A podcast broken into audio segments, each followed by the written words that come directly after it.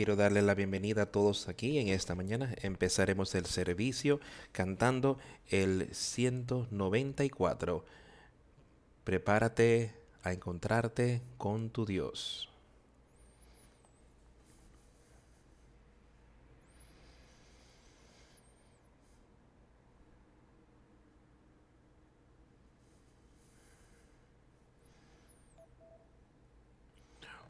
Oh alma sin cuidado, ¿por qué seguirás deambulándote, alejándote del redil de Dios? ¿No escuchas la invitación? Oh, prepárate para encontrarte con tu Dios. Oh alma sin cuidado, escucha la advertencia porque tu vida pronto dejará de ser. Oh, cuán triste sería enfrentar el juicio sin prepararte para encontrarte con tu Dios.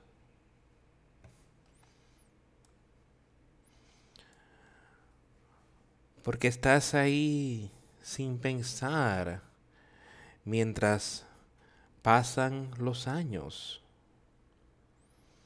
y tu vida desgastada en las cosas de este mundo. Oh, prepárate para encontrarte con tu Dios.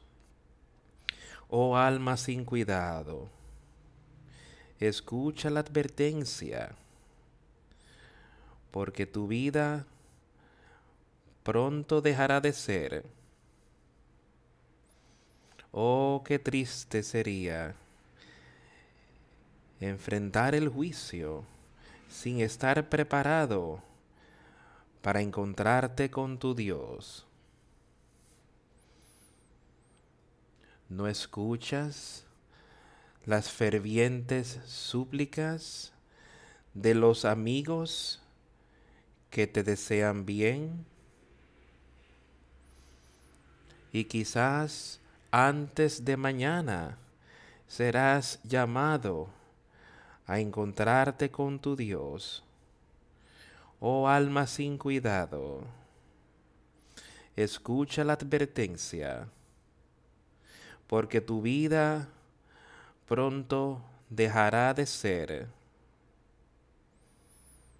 Oh, cuán triste es fechar el juicio sin prepararse para encontrarte con su Dios.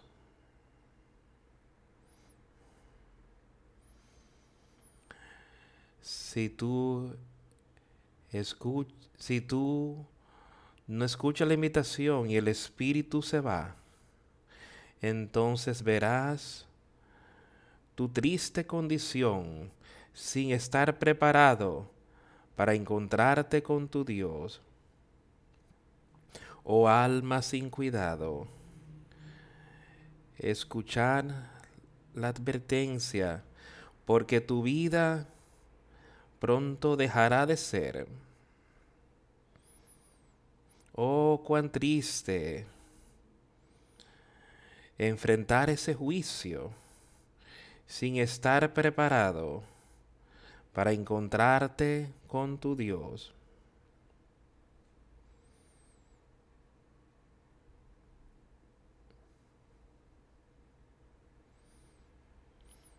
Es bueno todo, verlos a todos aquí en esta mañana y pensar de por qué hemos venido hasta aquí. Hemos venido con hambre y sed de justicia en esta mañana. Hambre y sed por alimento espiritual. Y esta canción, prepárate para encontrarte con tu Dios. Estamos todos en esa condición, estamos preparados para encontrarnos con Él en un lugar donde dice que antes de mañana podría ser llamado? ¿Y cuál sería nuestra condición contigo y conmigo hoy si ese fuera el caso? Él dice, oh almas necias, oh almas sin cuidado? ¿Por qué deambularías? Porque tu vida pronto no estará. Oh, cuán triste enfrentar el juicio sin estar preparado para encontrar con mi Dios. Y eso será un día triste para mucha gente, será un gran día para los justos. Será un maravilloso día para aquellos que se han preparado para encontrarse con Él, así como los cinco vírgenes sabios se encontraron, se prepararon para encontrarse con el novio, el esposo, llevaron aceite para sus lámparas y cuando vino la medianoche estaban listas y pudieron utilizar el aceite, pudieron ir hasta la boda. Pero habían cinco que eran insensatas, que no hicieron así, y cuando finalmente llegaron era muy tarde. Ya la puerta estaba cerrada, ya la boda estaba en progreso. Tenemos una maravillosa oportunidad hoy de conocer a Jesucristo yo quiero decirte, Él es nuestra única esperanza. Quiero que pienses en eso. Él es nuestra única esperanza. No es por lo bueno que tú eres, no lo que has hecho aquí en la tierra, no es lo que tú has logrado, cuán exitoso tú eres, lo que tu nombre podría ser. Nuestra única esperanza es por Jesucristo. Vinimos aquí nacidos en pecado. Pero Dios envió a su Hijo para vencer eso y para vivir una vida justa. Y la ira de Dios fue derramada sobre su Hijo por ti y por mí y por medio de Jesucristo, por lo que Él hizo, podemos tener esperanza de esa vida eterna. Y este libro está lleno de esto, hablando de la vida eterna. Y cómo podemos recibirla. Y podemos conocerla y podemos entenderla y tener esperanza cuando estamos aquí y tener esa paz, esa bendita paz, podemos estar asegurados de esa vida eterna, pero solo por medio de Jesucristo poniendo nuestra fe y nuestra confianza en Él, no en nosotros mismos, no en el hombre, sino en su palabra, en su evangelio y creyendo esas cosas. Y ha habido mucho que ha ocurrido en los años, hay mucho que se ha escrito aquí en este libro que podemos entender y saber y vernos exhortados y animados y mantengamos eso pendientes. Acompáñeme en esta mañana. Quiero empezar a leer.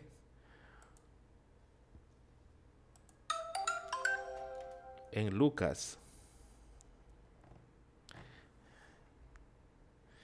Esto sería en el capítulo 17 de Lucas.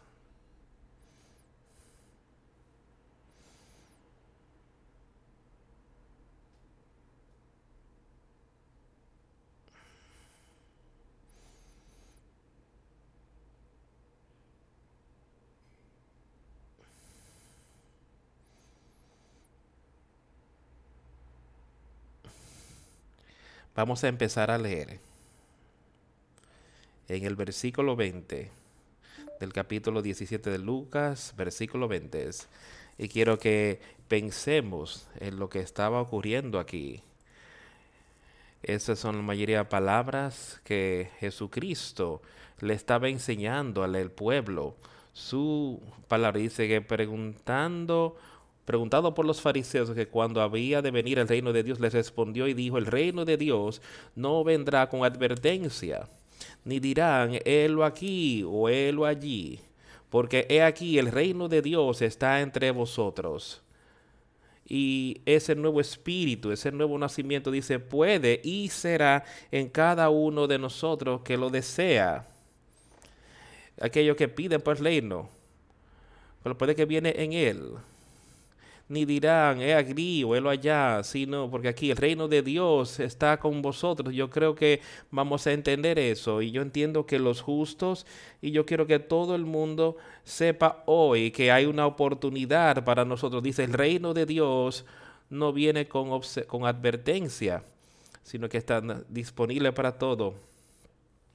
Así que ese reino también, cuando Él regrese aquí a la tierra, vendrá en un momento cuando el hombre no esté esperándolo. Vendrá cuando el hombre dice que su paz, que las cosas creen que son buenas.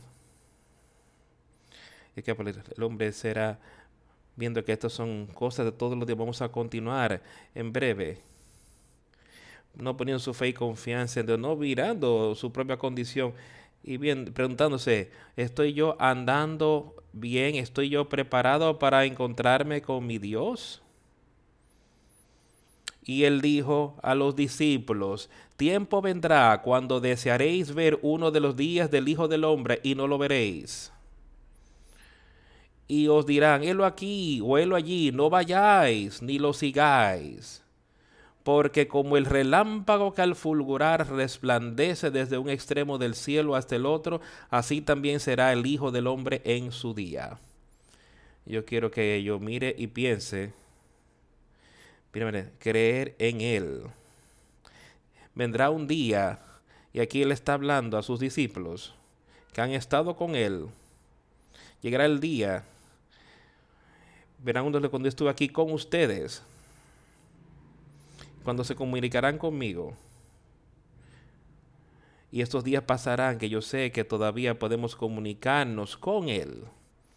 Y Él también dijo que podemos comunicarnos con Él espiritualmente, no en la parte natural que era lo que Él estaba hablándoles ahí, me parece. Y ellos os dirán, él aquí o él allí, no vayáis ni lo sigáis, tengan cuidado, dice él, con lo que ustedes sigan. Dice, porque habrán personas que llegarán y hablarán con ustedes y te dirán que tú tienes que hacer esto, hacer aquello, eh, para que puedas entonces vivir una vida justa. Pero él dice, ten cuidado con eso, no vayas tras ellos ni los sigas, dice él, porque como el relámpago que al fulgurar resplandece desde un extremo del cielo hasta el otro, así también será el Hijo del Hombre en su día, que esto vendrá y llegará un momento allí cuando la gente sí podrá ver y en ese último día, cuando Él llegue aquí de regreso a la tierra, toda la humanidad podrá ver en toda la tierra, cuando el rayo puede dar lejos, pero puedes verlo en el cielo y muchas a muchas millas. Y yo sé que Él, nosotros podemos ver esa parte, ese espíritu ese Dios en Jesucristo. Todos aquellos que quieren poder verlo y saberlo y entenderlo pueden conocer esas cosas aquí cuando estén en la tierra. Porque Él no va a esconder eso de quien que Él dice, pedir y recibiréis, buscar y hallaréis. Todas estas cosas están disponibles para cada uno que pida pero primero debe sufrir muchas cosas y sea desechado por esta generación. Ahora, mientras él estuvo aquí en la tierra, dice, llegará un momento cuando la gente podrá ver, lo verán y reconocerán que yo era el Hijo de Dios. Dice, pero mientras estoy aquí, pero primero debe, él debe padecer muchas cosas y ser rechazado por esta generación. Mientras él estuvo aquí sobre la tierra, él fue rechazado por los judíos. Solamente unos pocos que lo aceptaban y sabían esas cosas. Lo rechazaron a él, rechazaron a su palabra, rechazaron el poder de Dios en él. Lo mataron. Él dio su vida por nosotros, lo colgaron sobre ese madero. Él dejó que esas cosas sucedieran, le sucedieran, porque fue la voluntad de su Padre que fuera hecho. Y entonces en aquellos días, esa generación de maldad, esa generación de injusticia, rechazaron la palabra de Dios. Y eso ha estado pasando todo el tiempo, desde el principio de los tiempos. Vamos a leer algo de eso. Hay cosas aquí hoy. Pero la gente lo han estado, ha estado rechazando la palabra de Dios y perdiendo sus almas. Tenemos una oportunidad hoy de oír la palabra y aceptarlo y salvar tu alma. ¿Cuál será la para nosotros? Así como fue escrito en los días de Noé, así será también en los días del Hijo del Hombre, así como lo fue en los días de Noé. Así será también en los días del Hijo del Hombre. Ellos comieron, bebieron, se casaron y se dieron en casamiento hasta el día que entraron al arca. Y vino el diluvio y los destruyó a todos. No prestaron atención a la predicación. No, esa arca por algo de 100 a 150 años. Hay que si volvemos y leemos. No dice exactamente, pero fue un buen tiempo que él trabajó en esa arca y ese tiempo completo estaba predicando y enseñando y diciéndole al pueblo sobre lo que estaba presto a ocurrir aquí en la tierra, que iba a llegar un día donde una lluvia que la, la humanidad se ha vuelto tan malvada que se había alejado de la palabra de Dios y llegaron al punto donde hasta sus pensamientos decían que eran malos. Se alejaron totalmente.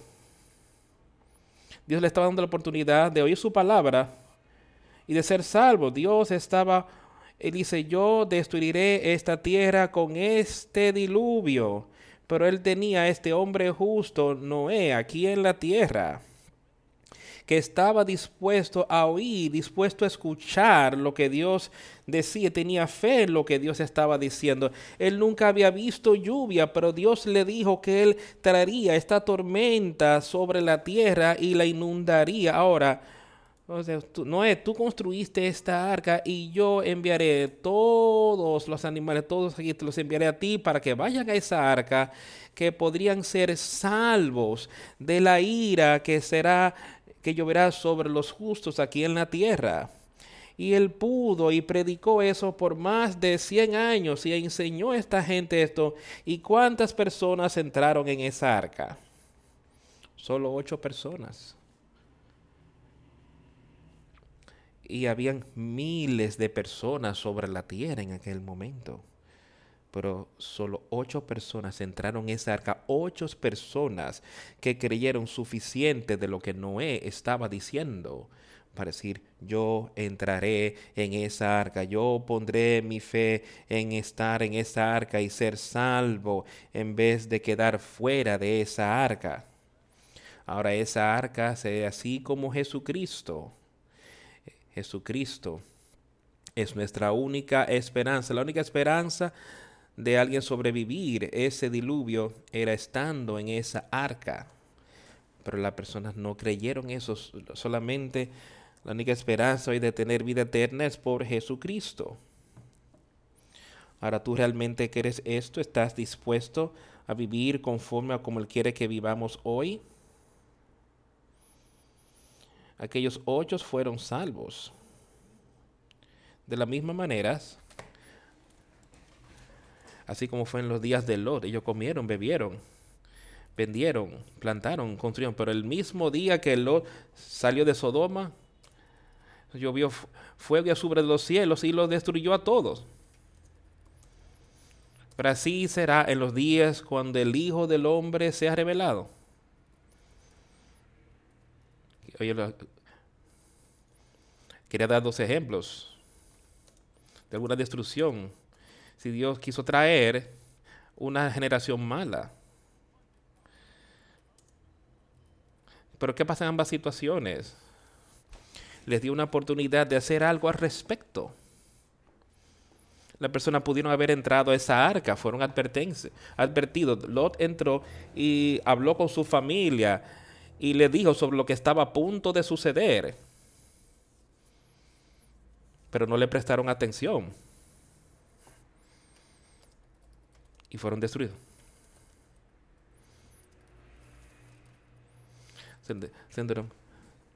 Llovió fuera azufre del cielo, los destruyó a todos.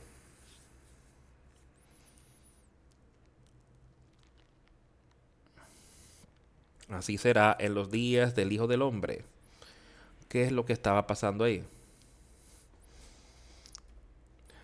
Las personas hacían su vida diaria, ellos comen, bebieron, compraron, vendieron, sembraron y construyeron, haciendo las cosas. El único que tenías de su mente. Vamos, y eso son cosas que tienen que ser hechas para sobrevivir aquí en la tierra. Pero eso es lo único que estaban poniendo ahí, poniéndole su atención. No estaban poniendo atención. buscando su voluntad, viviendo una vida justa, guardando la ley que ellos querían guardar. No era lo que estaba en su mente, es lo que iba a ser para mí mismo. ¿Qué va a ser por mí mismo? Y ahí en los días de Noé, ahí en el diluvio, Dios se casaron, fueron dados en casamiento hasta el día que no entró en el arca. Todas estas cosas que estaban ocurriendo aquí, eso es lo que ellos estaban haciendo, poniendo todos sus esfuerzos en su mente. No hay nada malo con el matrimonio y deberíamos estar procurando todas estas cosas si eso es lo que estamos buscando y viviendo de la manera que Dios quiere que vivamos. Con el esposo y con el esposo pero no dejemos que eso esté primero, que también eh, estemos recordando, dice él, que ellos comieron, bebieron, estaban simplemente haciendo el esfuerzo de cuidar de esta parte natural. Y el, los deseos de la parte natural no veían qué yo tengo que hacer, qué yo puedo hacer de salvar el alma. Eso no era lo que ellos buscaban, no para nada. Pero el mismo día que los salió de Sodoma, llovió fue del cielo fuego y azufre, aunque no les prestaron atención. Estas cosas vinieron y aún así será en los días cuando el Hijo del Hombre se manifieste. En aquel día, el que esté en la azotea y sus bienes en casa no descienda a tomarlos y el que en el campo asimismo no vuelva atrás. Ahora, Pensemos en aquel día, un momento, de lo que estaba ocurriendo. Que en aquel día, cuando el Hijo del Hombre se manifiesta, digamos que el Hijo del Hombre viene ahora y podemos ver que oímos esa gran trompeta y lo vemos a Él venir, o podemos sentirlo ¿Tú crees que los justos ahí se estaban involucrados y el, iba a volver a su casa a tratar de buscar algunas de las pertenencias de este mundo que él podría tener? Para nada. Y aquellos que están en los campos, él no va a recordar a su casa para ver que él puede llevarse de las cosas naturales. Dice que en este otro versículo me parece y a quien busque salvar su vida. Pero voy a leer este versículo 31 otra vez. En aquel día, el que esté en la azotea y sus bienes en la casa no descienda a tomarlos, y el que esté en el campo, así mismo no vuelva atrás. Acordaos de la mujer de Lot, todo el que procure salvar su vida la perderá, y todo el que la pierda la salvará. ¿Qué hizo la esposa de Lot? Ella miró atrás, tenía el deseo de estar de regreso en esa ciudad donde estaba con todas las cosas que ella tenía para suplir esos deseos carnales que ella tenía. Ella no estaba dispuesto a dejarlo todo. Y aquí cuando el Hijo del Hombre venga, ¿estarás tú listo para dejarlo todo? ¿Estarás listo para dejar todo cuando Él entre a tu vida? ¿Estás listo para simplemente ir con Él y no volver atrás a esa casa de la que saliste para tratar de ver qué tenías que llevarte contigo? Tú tienes que tomar el Espíritu Santo contigo. Deja que Él no descienda y a, a tomar sus cosas y aquel que está en el campo que de la misma manera no regrese. Solo estés listo cuando el Hijo del Hombre sea revelado a ti. Eso es lo que yo quiero que veas y pienses hoy, no en ese último día, sino cuando te sea revelado, donde sea que estés, donde sea que puedes estar, amigos míos.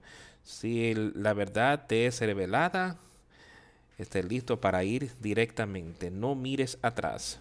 No pienses que tengo que volver y buscar las cosas de este mundo para que vengan conmigo. Pon tu fe y confianza en Jesucristo. Os digo que en aquella noche estarán dos en su cama. Uno será tomado y el otro será dejado. Dos mujeres estarán moliendo juntas, la una será tomada y la otra dejada. Dos estarán en el campo, el uno será tomado y el otro dejado. Piensa en lo que le está hablando aquí. Dos hombres ahí juntos, trabajando ahí en el campo juntos. Uno tomado y el otro dejado. Uno tomado para vida eterna y el otro dejado para infierno eterno. Así eso es lo que él se está refiriendo aquí. Dos mujeres moliendo juntas. Una será tomada y la otra dejada. Dos en el campo uno será tomado, el otro dejado. Estemos seguros que estamos listos, estamos preparados para encontrarnos con nuestro Dios y no seremos dejados. Él ha prometido, yo permaneceré contigo hasta el fin.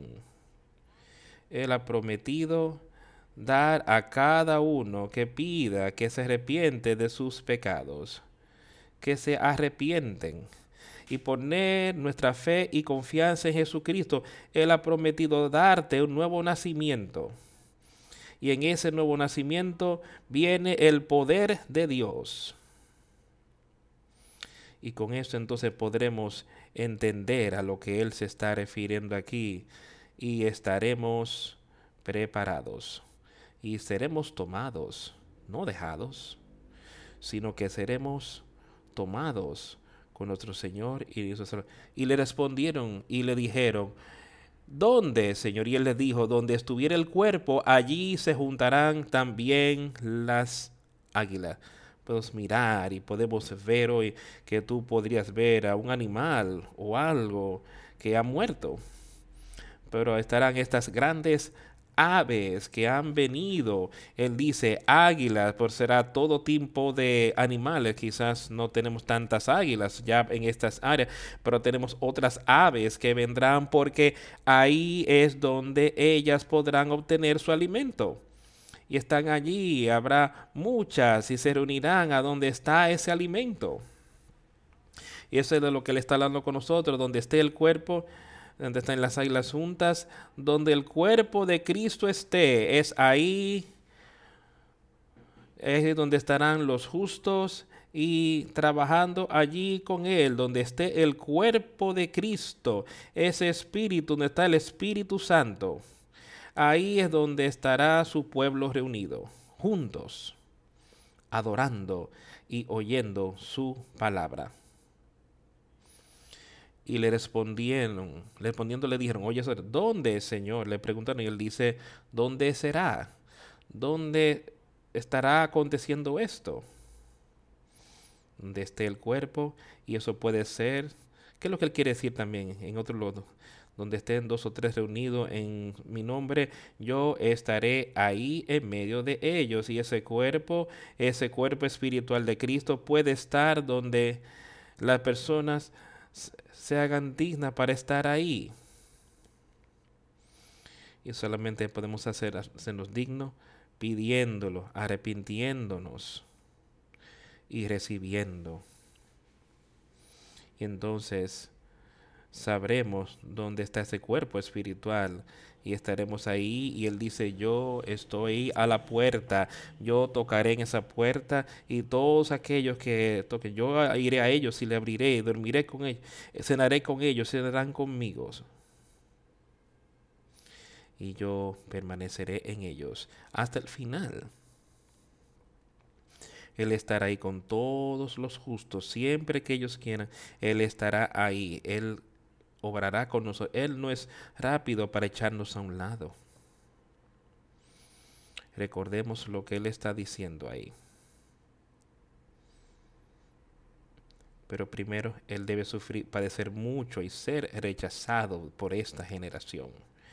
Y esta generación de los malvados ha venido siempre hasta ahora. Las personas siguen rechazando su palabra hoy día, tratando de convertir su palabra en verdad. Y han tomado su palabra para tratar de convertirla en mentira, que pueda encajar con sus maneras pecaminosas aquí sobre la tierra. Pero dice, tenemos que poner estas cosas, tenemos que quitarlas de nuestras vidas. No hay nada malo en la justicia.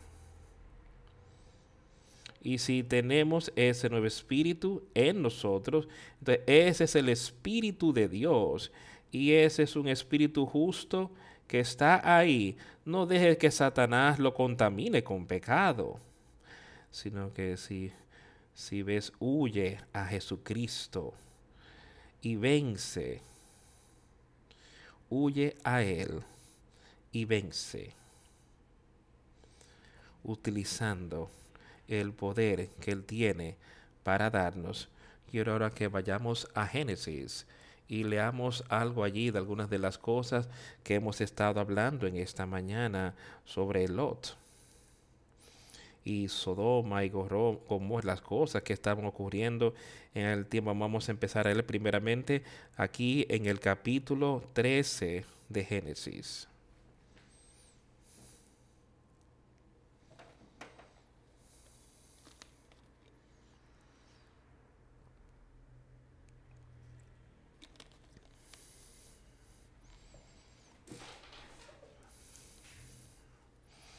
Vamos a empezar aquí en el versículo 8 para ver un poco de lo que estaba ocurriendo aquí. Bueno, vamos a empezar en el versículo 7. Y hubo contienda entre los pastores del ganado de Abraham y los pastores del ganado de Lor. Y el cananeo y el fereceo habitaban entonces en la tierra. Y aquí estaba Abraham y Lot. Dios los había bendecido tremendamente tenían grandes ganados de animales.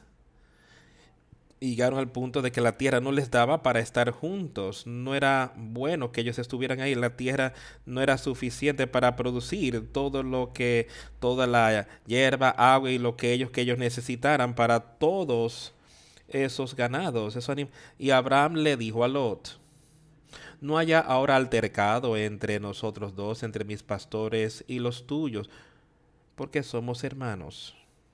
Ahora escucha aquí, quiero que veas lo que estaba ocurriendo aquí. Abraham y Lot. Abraham era un hombre justo, Dios estaba obrando cercanamente en él. Lot era su sobrino y él había sido bendecido grandemente estando ahí con Abraham. Y Abraham miró y vio que la contienda que ocurría entre los dos grupos de personas allí. Y Abraham lo vio oro, de que no haya contiendas entre nosotros, entre mis pastores y los tuyos. No está toda la tierra delante de ti. Yo te ruego que te apartes de mí. Si fueres a la mano izquierda, yo iré a la derecha. Y si tú a la derecha, yo iré a la izquierda. Quiero que mires el espíritu ahí que estaba en este hombre. Él tenía todos estos grandes ganados, pero él estaba dispuesto de dejar que su sobrino tomara lo que él entendía que era el mejor lugar para él, para ir. Y lo que tú tomes, yo iré en el sentido opuesto. No, a mí no me importa, yo iré allí. Y Lot levantó sus ojos y contempló toda la llanura del Jordán, que era que toda ella era de riego, como el huerto de Jehová, antes que el Señor estuviera así como el jardín de Señor, así como la tierra de Egipto, en la dirección de Soar, antes entonces Lot escogió para sí toda la llanura del Jordán y se fue Lot hacia el oriente y se apartaron uno del otro. Abraham acampó en la tierra de Canadá, de Canaán, en tanto que Lot habitó en las ciudades de la llanura y fue poniendo sus tiendas hasta Sodoma. Mas los hombres de Sodoma eran malos y pecadores contra Jehová en gran manera. Quiero que te tengas a pensar lo que estaba ocurriendo aquí. Lord miró y vio todas estos lugares maravillosos ahí, en esta tierra aquí, en esta parte del oriente, como era buena para riego, era de riego. Quizás tenía buena grama para sus ganados, para alimentarse. Árboles, todo lo que él necesitaba, la gran llanura, como decía ahí, de, del Jordán, y era de riego en todo lugar, dice. Y eso fue antes que el Señor destruyese Sodoma y Gomorra. Dice que así como el huerto de Jehová, el huerto del Señor, hubiese sido un lugar hermoso y pudo haber sido hasta dando referencia al huerto de Edén ahí. Cuán hermoso era este lugar. Como la tierra de Egipto. Y en dirección a Zoar. Pero ¿qué es lo que estaba pasando? Y Lord escogió todos. Él quería estar cerca a estas ciudades. Él estaba cuidando por sí mismo, estaba cuidando por Lot. ¿Y qué puedo yo hacer para cuidarme a mí mismo? dijo él, y pensar más de las cosas mundanas. Pero Abraham, a donde el Señor, donde quiere que tú mores, yo moraré y él se fue a la tierra de, de Canaán. Y Lot moró en las ciudades de la Yadura. Moró en las ciudades. Un lugar que era muy mundano. Y fue poniendo sus tiendas hasta Sodoma, acercándose más y más a las cosas de este mundo, a las personas viviendo hombres injustos. Dice, pero los hombres de Gomorra eran malos y pecadores contra en gran manera. Un lugar muy malo. Y podemos mirar en el mundo hoy y podemos ver cosas en esta situación idéntica, básicamente, que podemos ver en el mundo hoy. Gente excesivamente malvados y pecadores. Ahora eso puede ser justo en nuestra vida también, que podemos ser malvados así en nuestra vida. Si no ponemos a Jesucristo y al Dios el Padre primero, no hay diferencia con nosotros y ellos. Y el Señor Jehová dijo a Abraham, después que Lot se apartó de él, alza ahora tus ojos y mira desde el lugar donde estás hacia el norte y el sur, y al oriente y al occidente. Porque toda la tierra que ves, la daré a ti y a tu descendencia para siempre. ¿Ves una diferencia? Un hombre aquí, Dios estaba obrando con él. El otro, creo que Dios lo estaba guiando.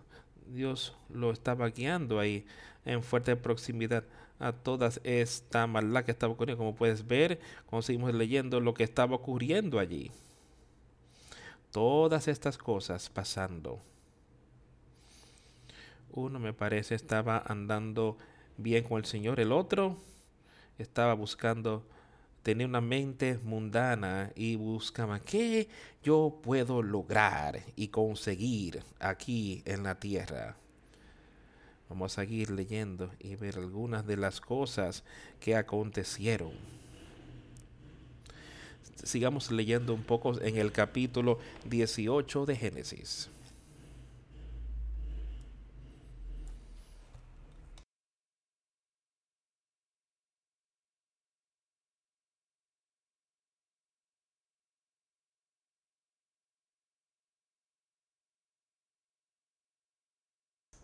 Muchas cosas que ocurren en este capítulo. Empecemos a leer en el versículo 9.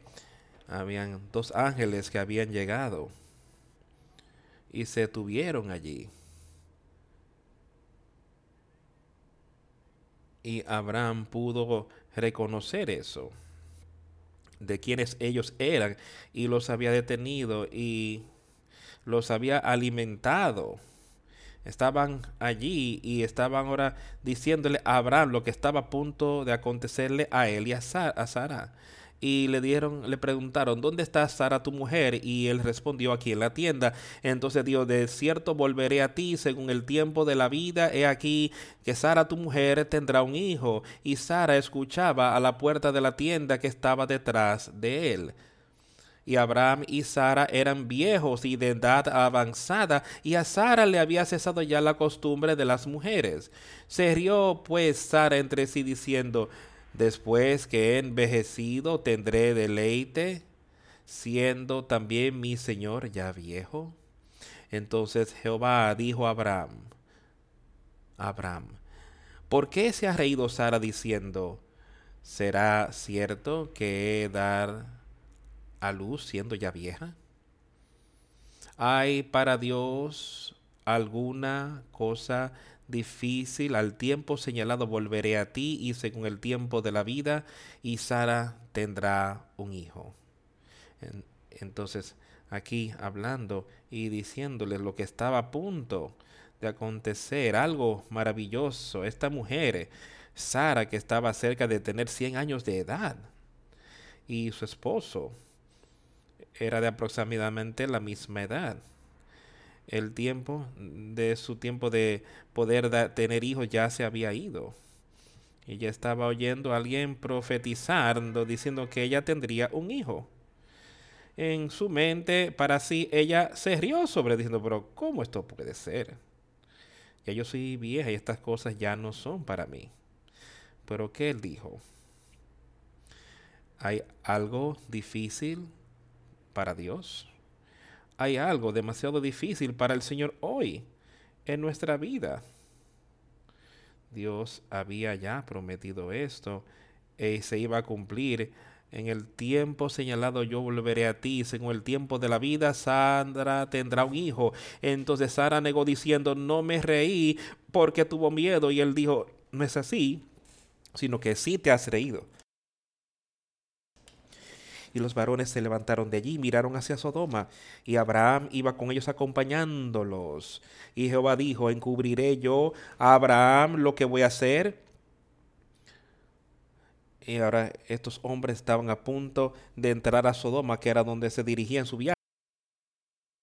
Y el Señor dijo, he aquí un hombre con el cual yo he obrado, he aquí mi siervo aquí en la tierra, y le yo esconderé esto de él,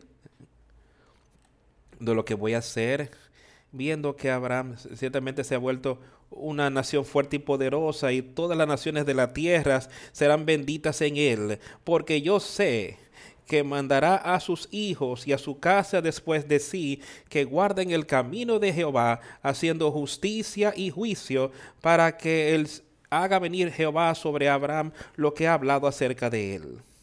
escucha lo que le está diciendo. Esto es lo que el Señor estaba hablando sobre Abraham porque yo lo conozco a Él. Él puede conocerte a ti.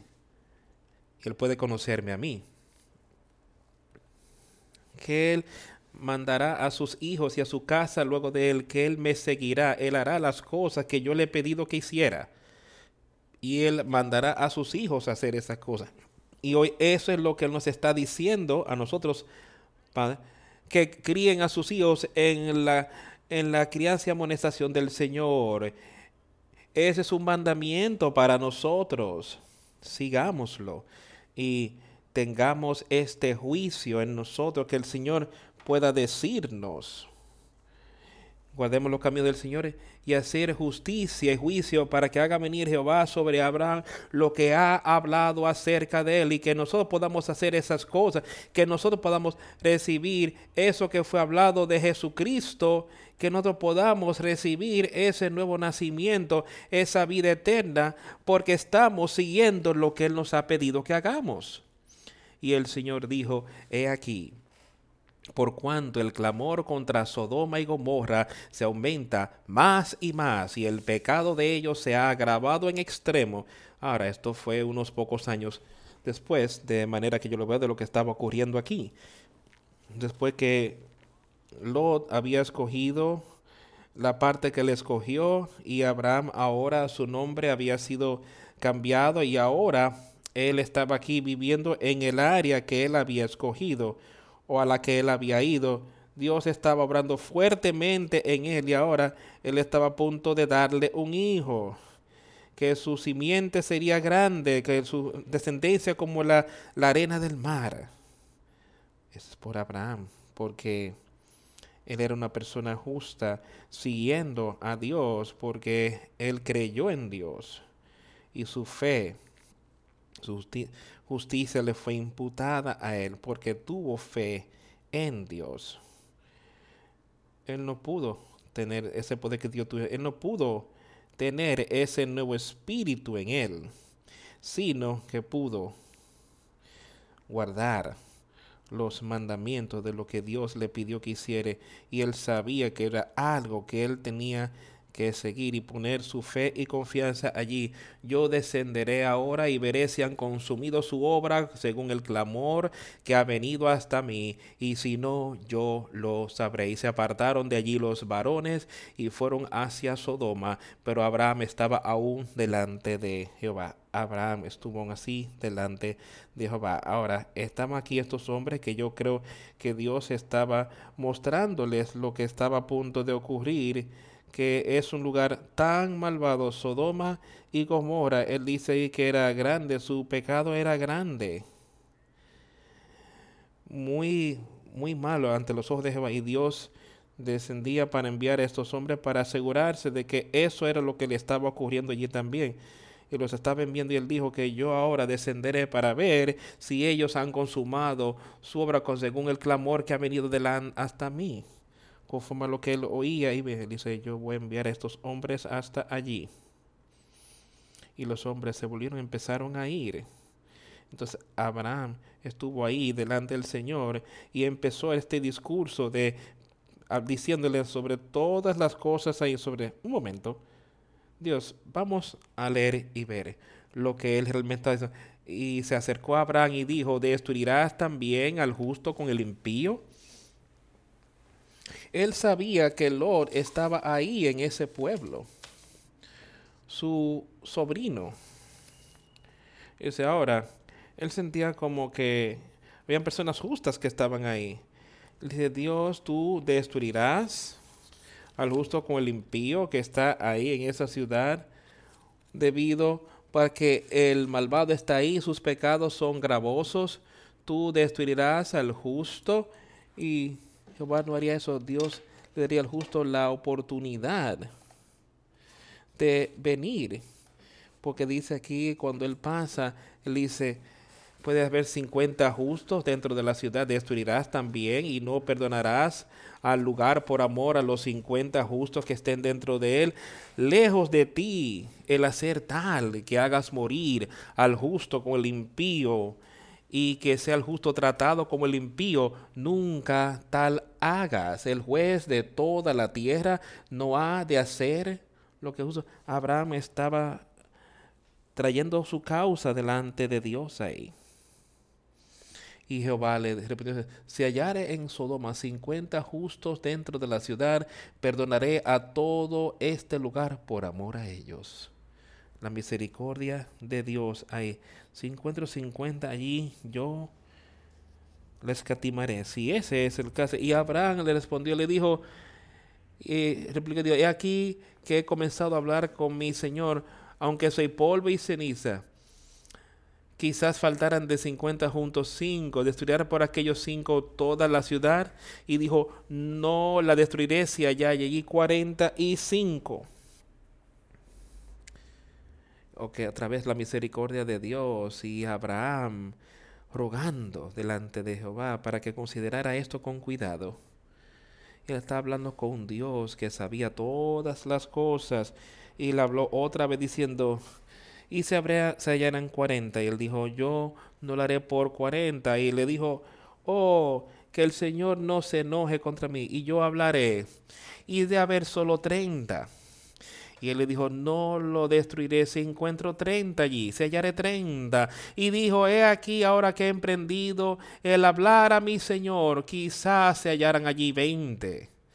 Y no la destruiré, respondió por amor a los veinte. Y volvió a decir, no se enoje ahora mi Señor, si hablaré solamente una vez. Y si se hallaran allí diez no la destruiré, respondió por amor a los diez. Y Jehová se fue, luego que acabó de hablar a Abraham. Y Abraham volvió a su lugar. El Señor había estado allí, había hablado con él, le había respondido todo lo que estaba ocurriendo. Y lo que estaba ocurriendo, viendo estas dos grandes ciudades, Sodoma y Gomorra, que si hallara apenas diez, si encontrara diez justos, no lo destruiré. Pensando en lo que estábamos leyendo, como los días del Hijo del Hombre, será como los días de Sodoma y Gomorra. En los días cuando Él regrese a la tierra, aquí en la tierra será muy similar a eso. Y habrá habrá numerosas, números, numerosas grupos de personas comiendo, bebiendo, haciéndolo diario, sin ninguna preocupación sobre su vida espiritual. Solamente viviendo, teniendo una, un estilo de vida pecaminoso, viviendo según ese estilo de vida y no poniendo su fe y confianza, ni siquiera pensando en lo que estaba a punto de ocurrir. Pero ¿qué yo puedo hacer para servir en este lugar? ¿Qué puedo hacer para entretener esta carne? Y satisfacer los deseos de la carne. Esto es lo que estaba pasando allí en aquel tiempo. Y vinieron dos ángeles a Sodoma Llegaron pues dos ángeles a Sodoma a la caída de la tarde, y Lot estaba sentado a la puerta de Sodoma, y viéndolos Lot se levantó a recibirlo y se inclinó hacia el suelo. Y dijo, ahora mis señores, os ruego que vengáis a casa de vuestro siervo y os hospedéis y lavaréis vuestros pies y por la mañana os levantaréis y y respondieron, no, en la calle nos quedaremos esta noche. Mas él porfió con ellos mucho y fueron con él y entraron en su casa y les hizo banquete y coció panes sin levadura y comieron. Lord otra vez aquí trayendo a estas personas y alimentándolos, haciendo las cosas, pero no dice nada sobre él preguntando, ¿cuál es tu travesía? ¿Qué tú has hecho? ¿Por qué estás aquí? En esta ciudad. Pero antes de ellos acostarse, los hombres de la ciudad, hombres de Sodoma, pasaron por la casa, tantos el joven hasta el más viejo, y las personas de todo lo que llamaron al Lord y le dijeron, ¿dónde están los varones que vinieron a ti esta noche? Sácalos para que los conozcamos. Entonces aquí estaba este grupo malvado pecaminoso, que sus pecados eran severos, que sus pecados eran graves, como ya habíamos leído. En otras interpretaciones de esto, habla de esto de que donde estaban los hombres que vinieron a ti, ¿dónde están los hombres que entraron a tu casa, que entraron a nuestra ciudad hoy? Él dice, sácalos para que los conozcamos, para tengan sexo con ellos un algo tipo homosexual ocurriendo en esa tierra, si te remontas y lees algo de la historia, eso era lo que estaba ocurriendo allí en Sodoma y Gomorra. Y eso es lo que algunas de las otras interpretaciones de la Biblia dicen allí. Y sí que podemos saberlos. Y lo salió a ellos a la puerta y cerró la puerta tras sí. Lot salió para tratar de apaciguar este grupo de personas y a enviarlos para que se fuera. Me parece que Lot estaba entendiendo de que había algo especial de estos hombres. Y Lot salió a ellos a la puerta y cerró la puerta tras sí y dijo, os ruego, hermanos míos, que no hagáis tal maldad. O sea, advirtiéndoles, no sean tan malvados, no dejen que estas dos cosas ocurran. He aquí yo tengo dos hijas que no han conocido varón, os las sacaré fuera y haced de ella como bien os pareciere. Solamente que a estos varones no hagáis nada porque vinieron a la sombra de mi tejado o sea, bajo la protección de su techo. Yo no entiendo todo sobre lo que él quiso decir ahí por enviando a sus hijas así, pero yo sé que él estaba, lo veo de esta manera, que aquí él les estaba diciendo a estos hombres que, que, que es para las hombres y mujeres estar juntos, no hombres con hombres como oímos hoy. Pero era algo muy malo que estaba pasando aquí, porque por tanto ellos vino bajo la sombra de mi tejado y ellos respondieron, quita ya, y añadieron, vino este extraño para... Y dijeron otra vez, vino esta persona ahora, le estaban diciendo al Lord, quítate de aquí, quítate del medio, vamos a entrar y vamos a tomar a estos hombres. y dijeron algo sobre lo que Lot estaba diciendo. Este vino este extraño para habitar entre nosotros y habrá dirigirse en juez. Había llegado a su ciudad, había venido de lejos. Él era un forastero, un, extraño, pero se había mudado a la ciudad. Viviendo entre esta generación malvada. Y aquí estas personas estaban viéndole y diciendo, tú eres un extranjero, vienes aquí a nuestra ciudad y ahora tú vas a decirnos a nosotros cómo nosotros tenemos que vivir. Jesucristo vino al mundo y las personas lo vieron a Él de la misma manera. Tú vas a venir aquí a decirnos cómo tenemos que vivir nuestra vida. Y ellos lo rechazaron. Estas personas aquí lo rechazaron. La palabra de Lot, lo que él tenía para decirles. Quítate del medio. Ahora haremos peor contigo que con ellos. Y presionaron con eh, y, hacían gran violencia al varón a y se acercaron para romper la puerta. Entonces los varones alargaron la mano y metieron a Lord en casa con ellos y cerraron la puerta. Los ángeles hombres a quien Dios había enviado pudieron simplemente abrir la puerta, extender la mano y jalar a Lot hacia dándole protección de la multitud. Entonces, entonces hirieron con ceguera a lo que estaba a la puerta de la casa, esos hombres malvados que estaban tratando de, de herir a Lot y a los ángeles e hirieron a los hombres que estaban en la puerta con ceguera, desde el menor hasta el mayor, de manera que se fatigaban buscando la puerta, no pudieron encontrar la puerta, no pudieron hacer nada, estaban simplemente deambulando, y eso es lo que hacen los malvados hoy, son ciegos a la verdad, simplemente deambulando,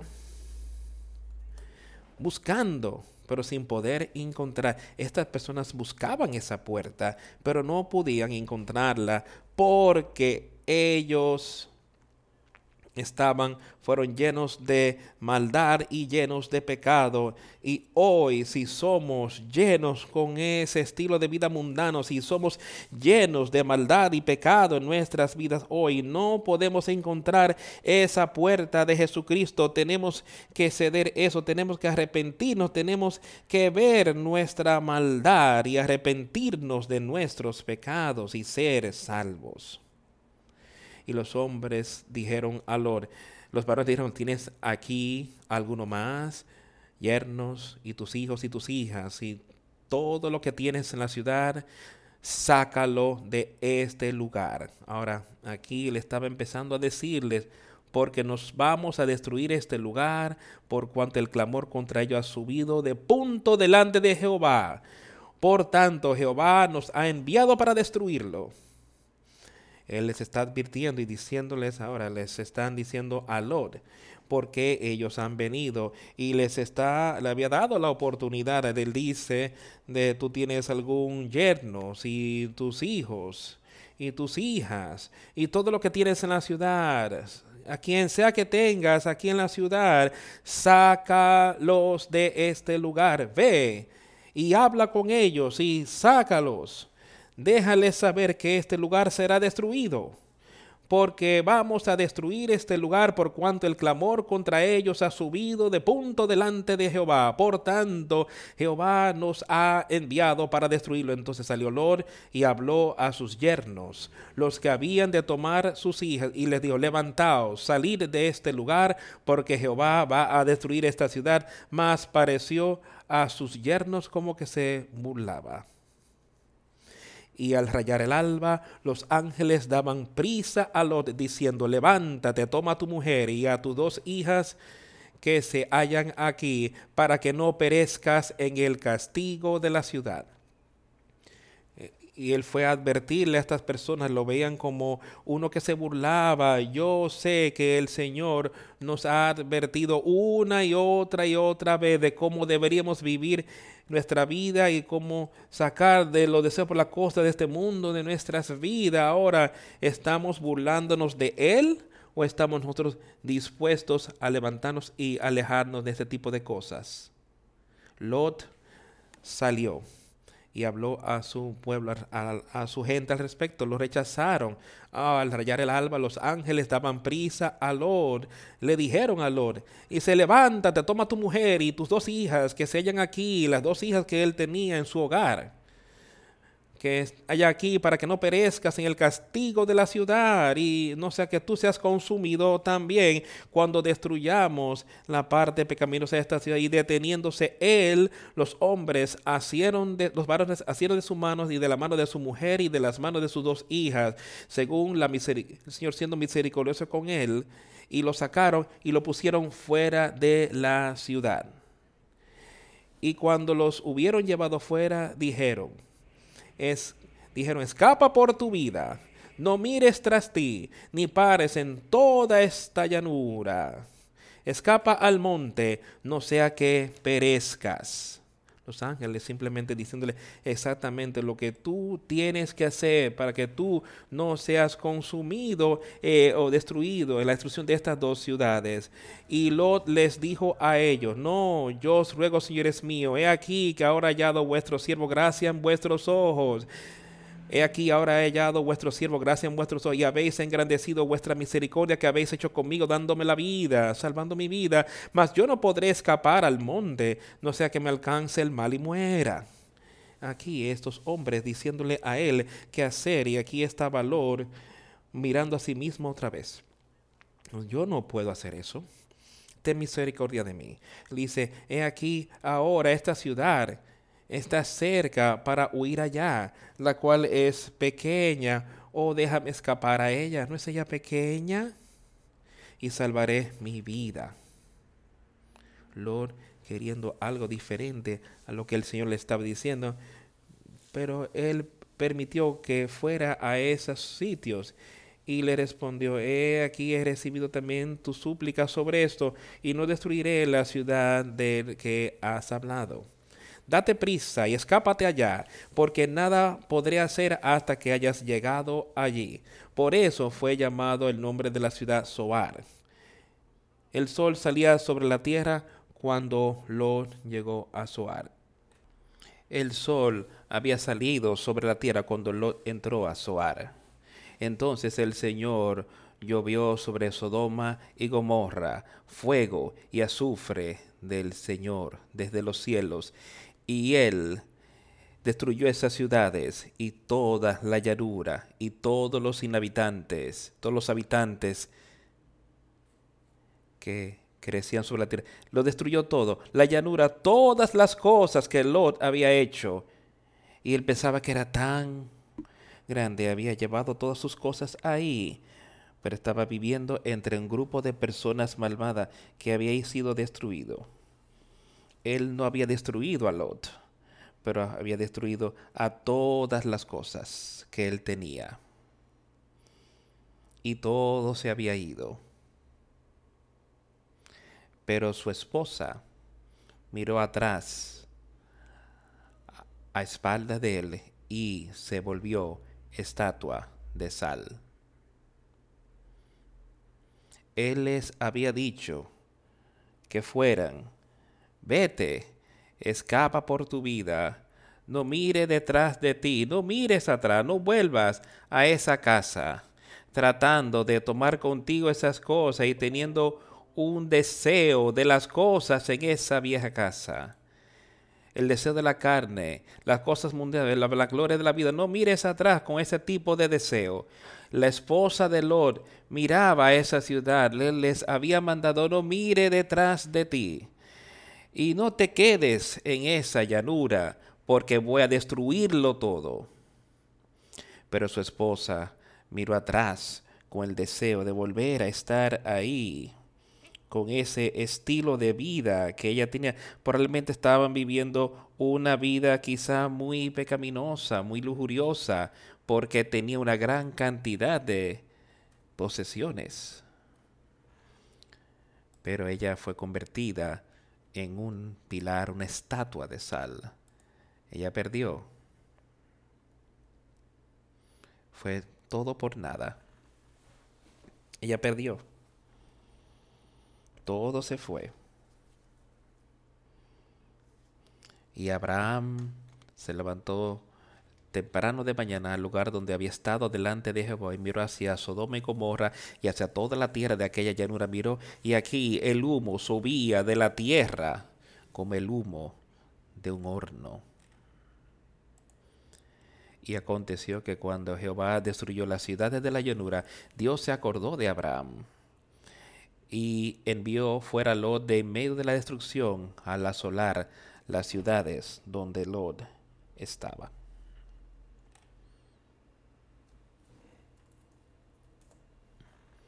Mira lo que estaba ocurriendo, lo que ellos procuraban y lo que el otro hizo. Uno buscaba más de las cosas del mundo, el otro solo buscaba, Señor, lo que tú quieras que yo haga. Uno lo perdió todo, el otro pudo continuar en las cosas que él tenía aquí en la tierra. Eso fue lo que él quería que nosotros procuráramos, que conozcamos y entendamos hoy. Pongámoslos en las manos de Jesucristo.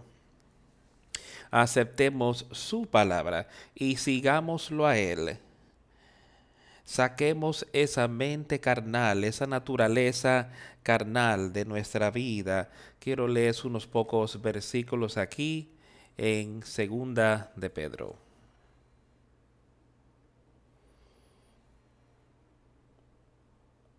Esto sería Segunda de Pedro en el capítulo 2 de lo que algunos que dicen de lo que ocurrió.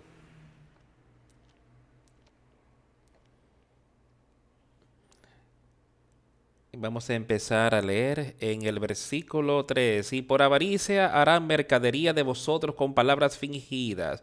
Sobre los tales ya de largo tiempo la condenación no se tarda y su perdición no se duerme. Porque si Dios no perdonó a los ángeles que pecaron, sino que arrojándolos al infierno, los entregó a prisiones de oscuridad para ser reservados a juicio. Y si no perdonó al mundo antiguo, sino que guardó a Noé pregonero de justicia con otras siete personas trayendo el diluvio sobre el mundo de los impíos, y si condenó por destrucción a las ciudades de Sodoma y Gomorra, reduciéndolas a ceniza y poniéndolas de ejemplo a los que habían de vivir impíamente. Y libró al justo Lot, abrumado por la nefanda conducta de los malvados. Por ese hombre justo murió entre ellos, y viendo y oyendo, salvó su alma justa y Dios lo libró a él de esto. Pero él pasó por mucho por la manera, las cosas que él pasaba. Yo creo que la manera que él estaba viviendo su vida, estando en ese tipo de situación, Dios lo libró, dice él, al justo Lot. Con la conversación sucia de los malvados. Pues yo quiero que pensemos aquí ese versículo 6, y si condenó por destrucción las ciudades de Sodoma y Gomorra, reduciéndolas a ceniza y poniéndolas de ejemplo a los que habían de vivir impíamente. Así yo quiero que pienses y, y que vemos lo que Dios hizo a los malvados y a los impíos en aquel día, y Él está haciendo lo mismo aquí por nosotros. Que si nosotros no vivimos conforme a como las escrituras nos dieron a nosotros. Y si nosotros no sabemos cómo, no conocemos ese nuevo nacimiento, no, no nos arrepentimos de los pecados, vivimos ese espíritu que nos dirija y nos guíe. Y estas cosas lloverán del mismo tipo de que serán, lloverán sobre nosotros, así como la gente, los malvados fueron destruidos y el malvado y fueron destruidos en Sodoma y Gomorra. Serán destruidos por el fuego que desciende de los cielos y los destruye y los echa en el infierno. En ese segundo día, en ese gran juicio, después del periodo milenial, todas esas cosas ahí y convirtió la ciudad de Sodoma y Gomorra en, en ceniza. Y la condenaron. Condenaron sus maneras malvadas, que le diferente ciudad, que fueron pecaminosas y cómo fue gravoso a Dios. Haciendo un ejemplo que hemos de saber que nosotros no vamos a escapar el mismo tipo de ira. Y si usamos el poder de Jesucristo, la sangre de Jesucristo, para darnos poder sobre este cuerpo y sobre los deseos de eso, nosotros podemos tenerlos y lo haremos si tan solo ponemos nuestra fe y confianza allí. Quiero que pasemos a Marcos y leer unos pocos versículos ahí, versículos de Marcos, cosas que tiene que decir al respecto. Ese capítulo 6 de Marcos.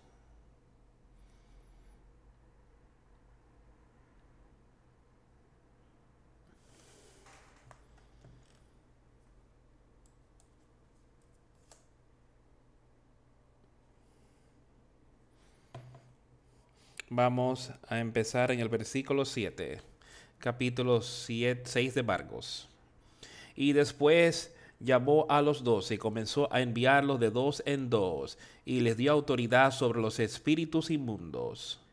Y les mandó que no llevasen nada para el camino, sino solamente bordón, ni alforja, ni pan, ni nidero en el cinto, sino que calzasen sandalias y no, y no vistiesen dos túnicas y les dijo, donde quiera que entréis en una casa, posar en ella hasta que salgáis de aquel lugar.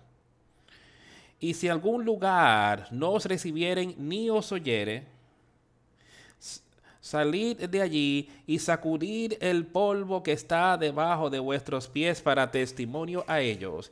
De, cierto os digo que en el día del juicio será más tolerable el castigo para los de Sodoma y Gomorra que para aquella ciudad. Hemos visto cómo lo destruyó. Hemos visto ahí cómo dicen, si vivimos en ese mismo tipo de estilo de vida, seremos destruidos. Pero oye lo que le está diciendo ahora ir y predicar sobre Jesucristo. Vayan y prediquen el Evangelio que yo os he dado, que yo os he hablado. Ver, os he dado el espíritu que puedan vencer y echar fuera demonios. Pueden hacer todo este tipo de cosas que tienen el poder sobre espíritus inmundos. Dice ahora, id y predicar y eso es lo que nos está mandando hoy para que yo les predique el Evangelio sencillo, puro y libre a cada uno de ustedes. Y yo creo que estas mismas cosas son aplicables a nosotros igualmente que lo fue al grupo de personas, a las ciudades y los lugares donde estos hombres iban en aquel tiempo. Él dice, y quien no os reciba ni os oiga cuando salid de allí, sacudid del polvo que está debajo de vuestro pie para testimonio a ellos. Si no, oye, si oyeron la palabra, si la predicaron, y si nos oyen, si los rechazan sus palabras, él dice, sacudid el polvo de sus pies contra ellos, como testimonio contra ellos que rechazaron a Dios. y se será más tolerable para Sodoma y Gomorra el día del juicio en esa ciudad. Ellos han oído la palabra de Jesucristo. Ellos oyeron eso. Lo rechazaron. Esas mismas personas, en esa primera resurrección, en esa primera muerte, si es porque oyeron la palabra de Jesús, oyeron el poder que Dios les puede dar. Oyeron de ese nuevo nacimiento, pero lo rechazaron. Las personas de Sodoma y Gomorra no habían tenido esa oportunidad de rechazar a Jesucristo. Yo vivía una vida, un estilo de vida muy pecaminoso. porque son el poder de Dios. Que estas personas aquí, que iban a predicar allí, pues, por eso yo veo que ellos puedan ir y fueran al infierno más rápido. Porque rechazaron a Jesucristo que aquellos que nunca le conocieron y serían condenados después de periodo, de periodo del milenio. Estemos seguros que estamos recibiendo su palabra y aceptémoslo y vivamos por ello. Y tengamos esperanzas de vida eterna. Quiero que todos oigan aquí y entiendan pero eso es una promesa de Jesucristo.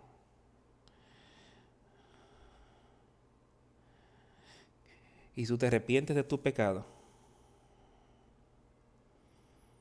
que te perdone, que Él te dé este nuevo espíritu. Tú puedes recibir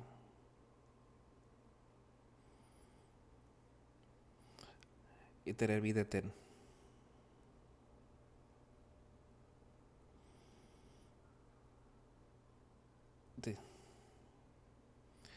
Todas estas situaciones, las personas fueron advertidas. Algunos se me han agredido, pero la mayoría lo rechazaron.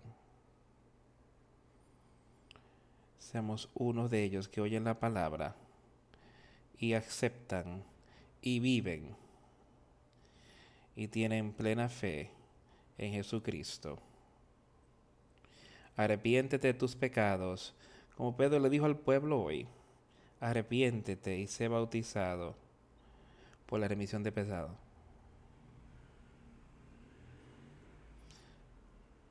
Vamos a cerrar esta reunión. Vamos a cantar el 271, Salvador, guíanos como un pastor. 271.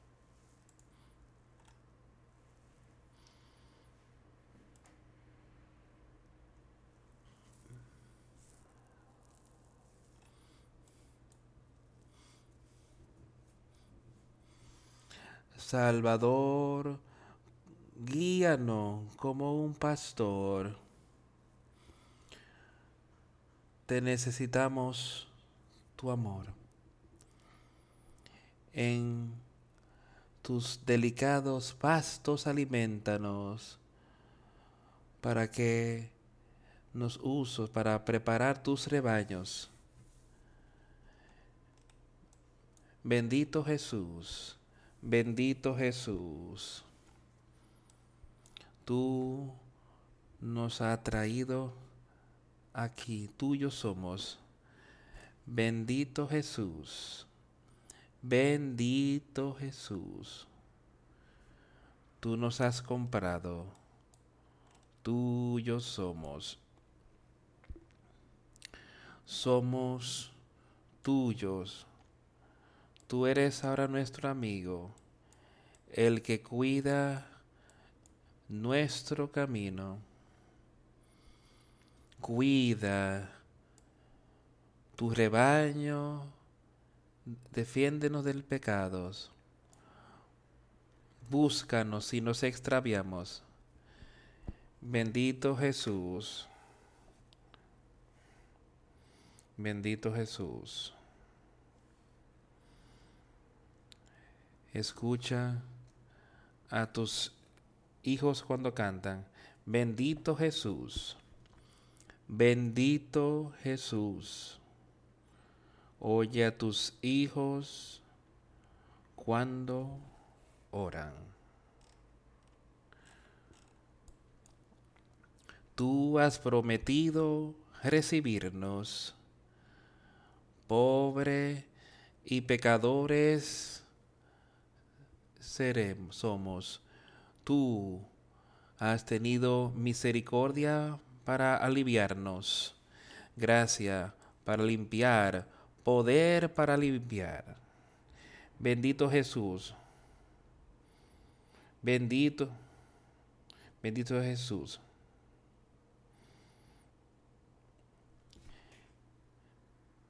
Recíbenos temprano a ti. Bendito Jesús. Recíbenos temprano para contigo. Bus que busquemos tu favor desde temprano, que desde temprano hagamos tu voluntad. Bendito Señor y único Salvador, llena nuestros regazos con tu amor. Bendito Jesús, bendito Jesús tú nos has amado y aún nos amas. Bendito Jesús, bendito Jesús, tú nos has amado y aún nos amas.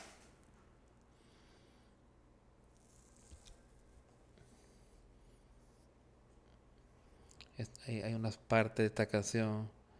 Tú has prometido recibirnos. Hemos estado hablando de eso ahora mismo. Aunque seamos pobres y pecaminosos, tú tienes para librar, gracia para limpiarnos y poder para librarnos. Ese es el Evangelio de Jesucristo. Esa es la palabra de Jesucristo. Bendito Jesús. oye a tus hijos cuando ellos oran. Esa es mi oración para cada uno de ustedes en el día de hoy. Que Dios sea con ustedes, que Dios oiga sus oraciones. Vayan a Él. Es una promesa de limpiarnos de nuestros pecados. Si nos arrepentimos, oremos a Dios el Padre. Te damos gracias por todo lo que has hecho por nosotros. Gracias por las muchas bendiciones que hemos recibido. Gracias por tu palabra. Gracias por tu espíritu. Más que nada, por tu poder. Por tu amor y misericordia. Y rogamos por guía. Y rogamos por sabiduría y conocimiento espiritual que podamos hacer las cosas que tú quieres que hagamos, las cosas que tú nos has confiado aquí en la tierra. Sé con nosotros al pasar por esta semana. Que tu voluntad sea hecha en nosotros. Gracias por todo lo que has hecho. Que podemos tener vida eterna aquí en la tierra. Gracias por tu Hijo y pedimos estas cosas en el nombre de Jesús. Amén.